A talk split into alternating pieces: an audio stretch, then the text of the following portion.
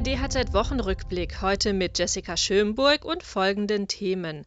Ausbildungsreport des Deutschen Gewerkschaftsbundes, neues Gutachten für ein öffentliches Mindestlohnmelderegister und Preise für Baumaterialien steigen weiter.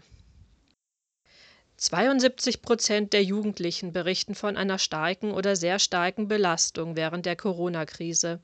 Rund ein Drittel macht sich Sorgen um einen erfolgreichen Ausbildungsabschluss.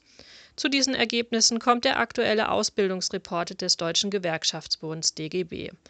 Aus Angst vor einer Generation Corona fordert der DGB eine Ausbildungsgarantie. Der Zentralverband des deutschen Handwerks hält davon allerdings nichts.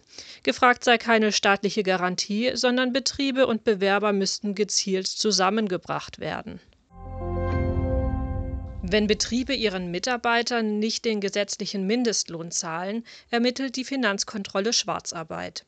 Die Zahl der Ermittlungsverfahren lag im vergangenen Jahr bei mehr als 4000, die meisten davon auf Baustellen.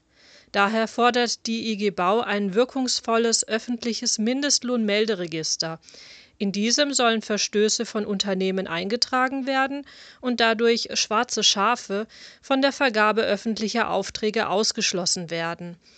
Dass ein solches öffentliches Register rechtlich zulässig ist, bestätigt nun auch der Wissenschaftliche Dienst des Bundestags auf Anfrage der Linken.